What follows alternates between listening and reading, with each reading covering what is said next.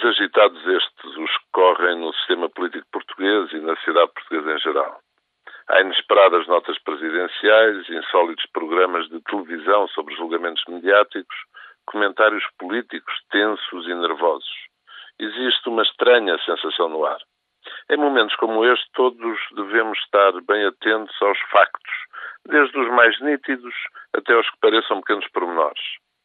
O mundo por si está também agitado e é certamente com alguma surpresa que vamos assistindo, por exemplo, ao anúncio de inesperadas escolhas para o governo por parte do presidente eleito Barack Obama.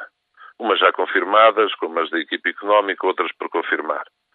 Compreende-se, pois, a reação irritada de círculos do Partido Democrata, apoiantes de Obama, que se sentem frustrados quanto às expectativas de mudança prometida face às escolhas que vão sendo conhecidas. Por muito que alguns desses nomes agradem mais ou menos a cada um de nós, temos de compreender essas primeiras manifestações de desalento. Na linha que sugeri de atenção cuidada e permanente ao que se vai passando, há um dado da evolução política portuguesa recente que merece destaque. A diferença no tratamento que é concedido ao líder do CDS-PP, Paulo Portas, por setores afetos ao governo. Ao notar como Paulo Portas voltou a ser elogiado e como estão a desaparecer as críticas que lhe eram feitas.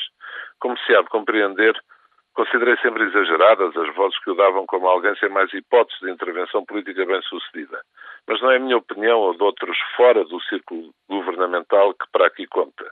O que de certa maneira faz sorrir são as opiniões simpáticas sobre Paulo Portas que voltamos a ler e a escutar. Bem preparado, inteligente, fundamentadas, capacidade de unir o partido, o espírito construtivo, eu sei lá. Se repararmos bem, estas diferenças sobre o líder do CDS são, todavia, a melhor prova de que o PS e o governo estão pouco seguros em relação às próximas eleições. Apesar da propaganda, estão bem tranquilos.